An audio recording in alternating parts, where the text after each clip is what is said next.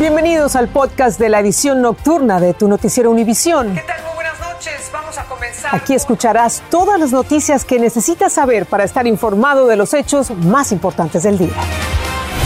Lunes 18 de julio y estas son las noticias principales.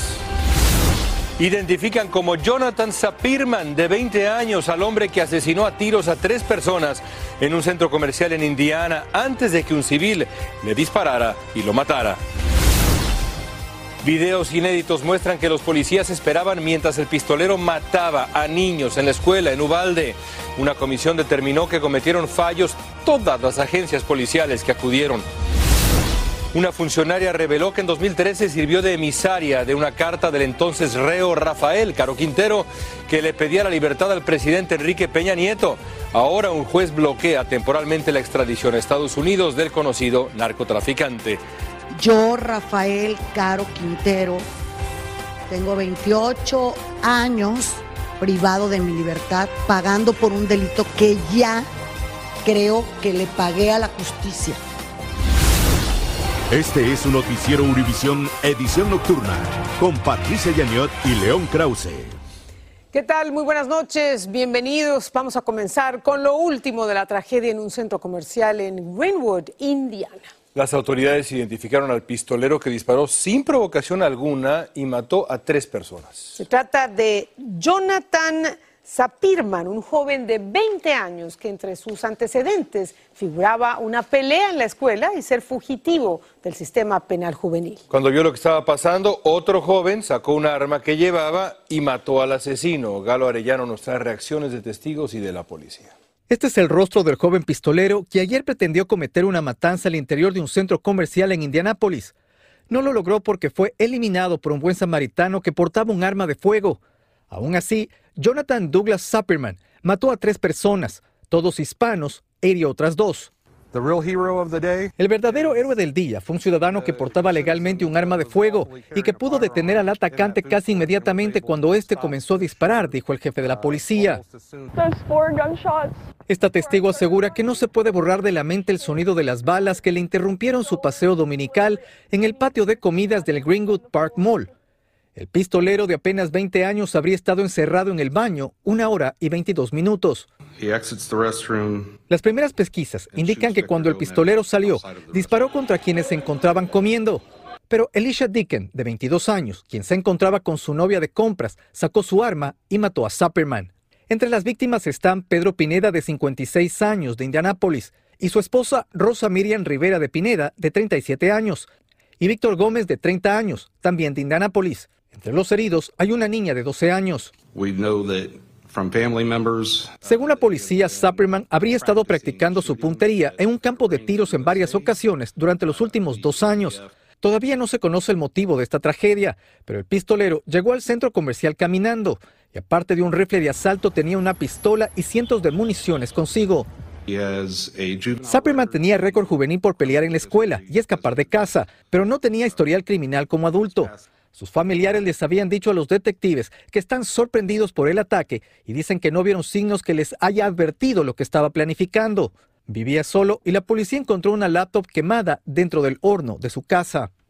Las autoridades creen que el pistolero trajo el rifle en piezas, lo armó en el baño y dejó allí otra arma. Su teléfono celular lo tiró por el inodoro. Regreso contigo. Gracias, Galo. Una comisión que investiga la masacre en la primaria de Ubalde concluyó que casi 400 policías, 400, se quedaron esperando y no actuaron con la rapidez y energía que requería esa emergencia. La comisión de la legislatura de Texas también concluyó que cometieron fallos todas las agencias del orden involucradas en la tragedia que dejó 19 niños y dos profesoras muertas. Desde Ubalde, Marlene Guzmán informa y comparte con ustedes nuevas imágenes. Son los momentos de pánico captados desde la cámara corporal de uno de los agentes que respondieron al llamado de emergencia el 24 de mayo en la primaria Rob. Minutos de tensión que se fueron desvaneciendo. Eso revelan las nuevas imágenes que muestran un enfoque cercano de un escenario de caos y confusión dentro del recinto escolar por más de una hora, lo que demoró el rescate de los estudiantes en las imágenes visiblemente se aprecia cómo los agentes van dejando a un lado la urgencia. No, no, no es justo. I mean, uh, no pudieron hacer nada. Pete Arredondo, quien se suponía estaba al mando de la escena, aparece en las grabaciones tratando de negociar con el tirador más de una vez. Faltó un líder. También faltó eh, que estos oficiales pusieran las vidas de los niños antes de las suyas. Un informe de la legislatura de Texas califica de una toma de decisiones atrozmente deficiente la falta de intervención de los 376 agentes federales, locales y estatales que se congregaron dentro y fuera de la escuela, lo que indigna a padres que piden se les castigue por su comportamiento. Nadie está diciendo nada. Los policías no sabemos qué van a hacer con los policías que estaban ahí en la escuela con los niños, están afuera de la clase. Por su parte, el Departamento de Seguridad Pública de Texas anunció que comenzará su propia investigación interna con el propósito de determinar si ocurrieron violaciones a las políticas, las leyes y doctrinas en este trágico caso. En Uvalde, Texas, Marlene Guzmán, Univision. Y la Fiscalía del Condado de Orange presentará tres cargos de asesinato contra Malik Pat, de 20 años. Pat está acusado de los asaltos a tiros en las tiendas 7-Eleven que dejaron muertos y heridos en varios condados del sur de California. La Fiscalía también va a presentar cargos contra Jason Payne, de 44 años, un vecino de Pat y acusado de varios atracos. Dulce Castellanos nos tiene toda la información. La Fiscalía del Condado de Orange anunció los múltiples cargos que enfrentarán los sospechosos de perpetrar una ola de robos a mano armada en varias tiendas 7-Eleven y otros negocios del sur de California, que dejó tres muertos y tres heridos. Malik Pat is a stone cold serial killer. Como un frío asesino en serie fue descrito Malik Pat, de 20 años, quien enfrenta tres cargos de asesinato, dos cargos de intento de asesinato y tres cargos de robo. Jason Payne, de 44 años, enfrenta tres cargos de robo.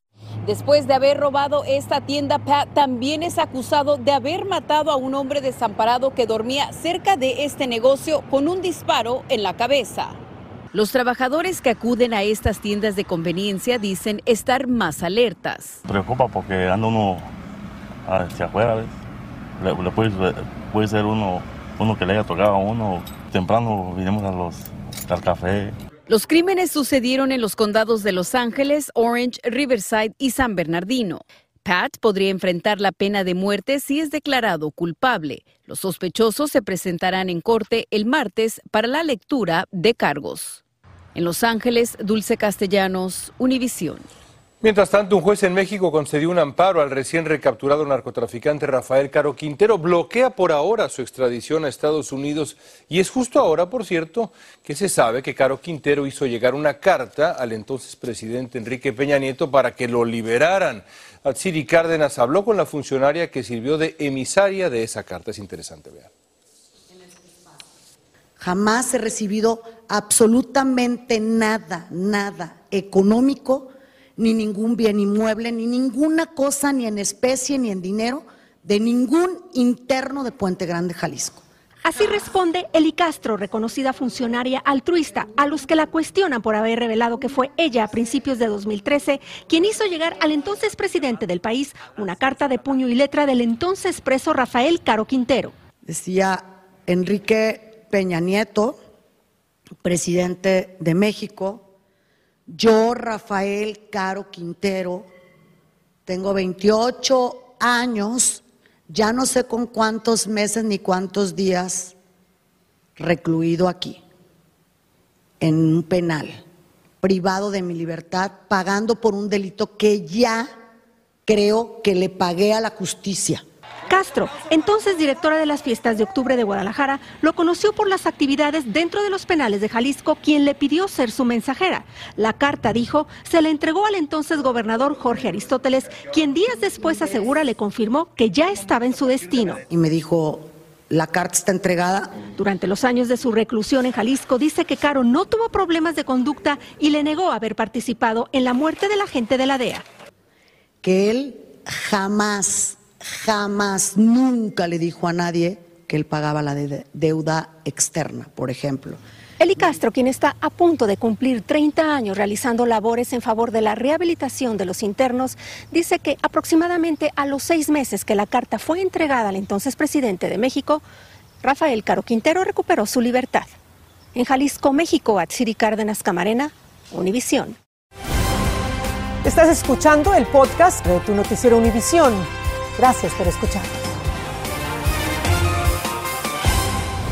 Y amigos, quiero invitarlos a seguir y escuchar Univisión Reporta, el podcast diario de Univisión Noticias. Hoy tenemos una conversación, por ejemplo, sobre el santuario para grandes felinos en México, donde se encontró a cientos de animales en estado terrible. ¿Qué pasó ahí? Escuchen el episodio. Y mañana, una conversación a fondo sobre el futuro del Partido Demócrata.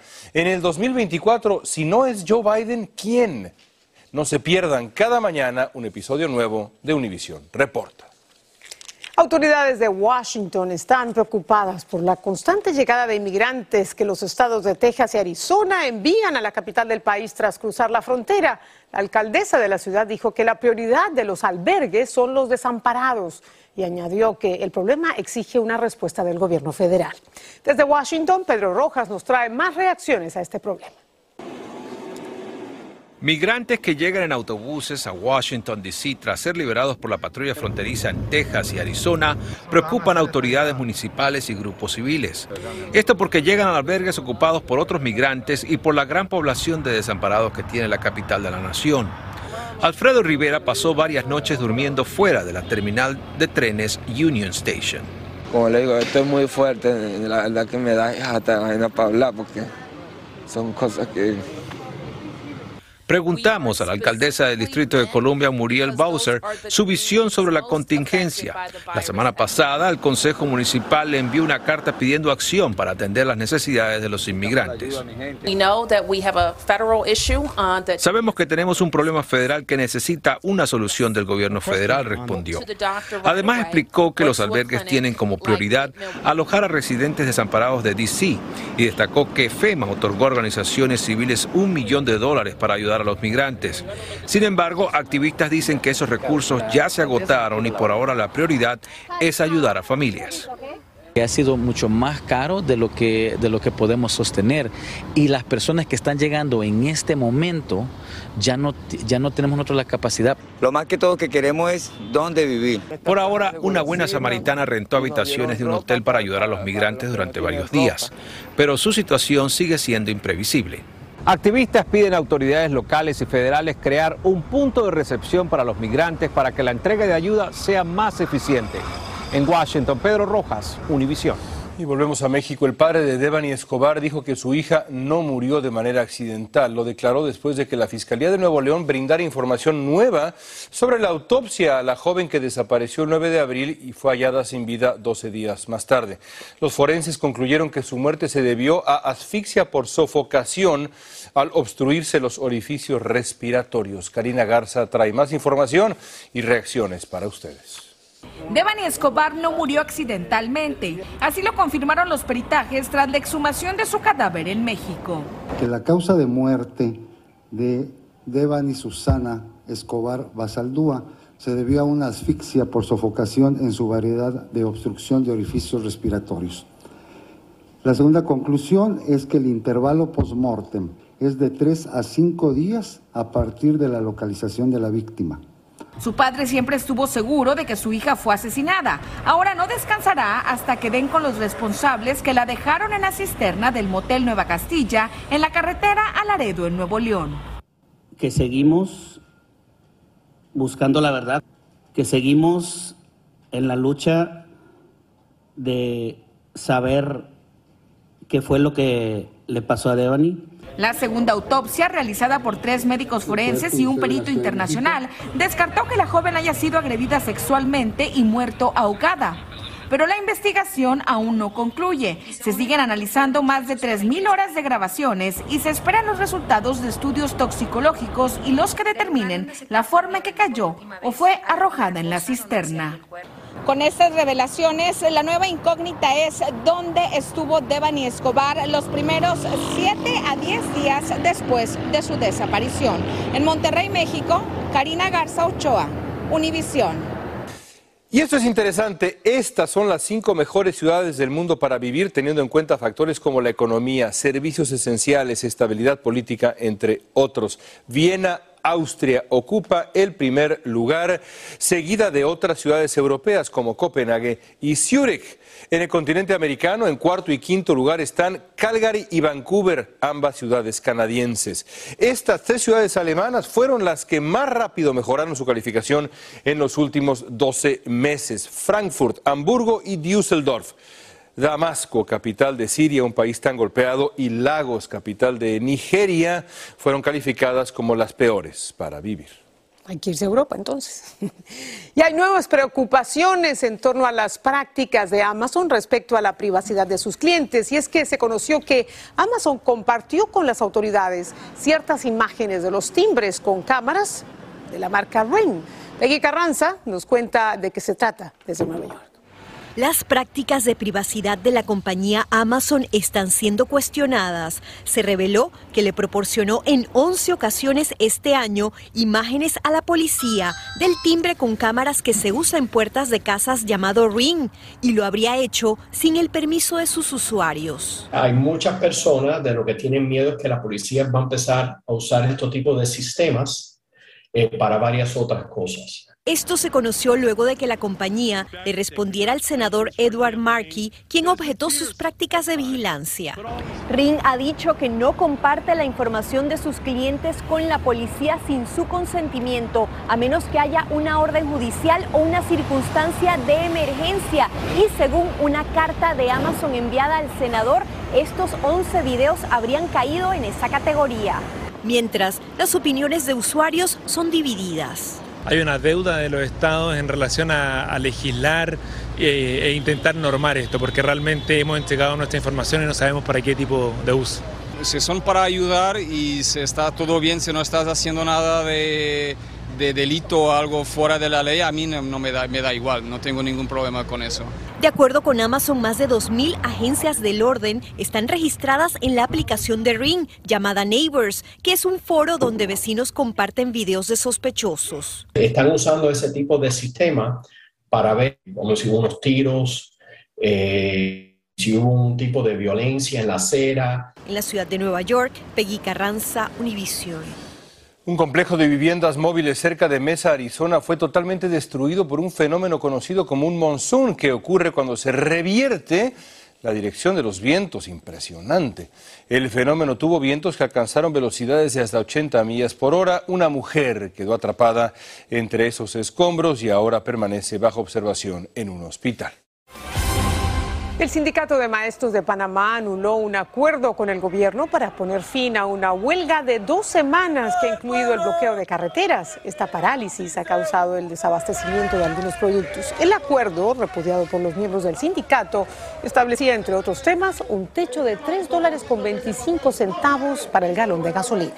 El presidente mexicano Andrés Manuel López Obrador dice que entregó una carta al presidente Joe Biden en la que reiteró su oferta de darle asilo político en México a Julian Assange. El polémico periodista australiano podría ser deportado por el Reino Unido a Estados Unidos, donde enfrentaría cargos por la publicación de información militar clasificada. Y buena parte de Europa se está asando literalmente por una nueva ola de calor que los expertos dicen es consistente con el cambio climático y que ha generado temperaturas de unos 110 grados Fahrenheit. En España se combaten fuegos forestales en varias regiones y unas 510 personas han ya fallecido. Francia también ha tenido temperaturas de tres dígitos. Y hay buenas noticias sobre los precios de la gasolina porque siguen bajando y cada vez más gasolineras en el país están vendiendo el galón a menos de 4 dólares. Según la AAA, casi una de cada cinco estaciones venden el galón de gasolina regular a menos de 4 dólares. El promedio nacional todavía es de 4 dólares con 52 centavos por galón. Caro, caro. Y bueno, una ola gigantesca estuvo a punto de hacer fracasar una boda en una playa de Hawái. Ahí está, pared de agua que barre literalmente las mesas, empapó a los invitados. Arrasó mesas y sillas, pero por fortuna la torta, el pastel se salvó de esta destrucción porque aún no habían servido la comida y a pesar de todo la pareja siguió adelante con la fiesta, con buenas fotos del oleaje salpicando y la lección de mantenerse sonrientes, unidos, porque al mal tiempo que hay que poner buena cara. Hasta mañana. Así termina el episodio de hoy de Tu Noticiero Univisión. Gracias por escucharnos.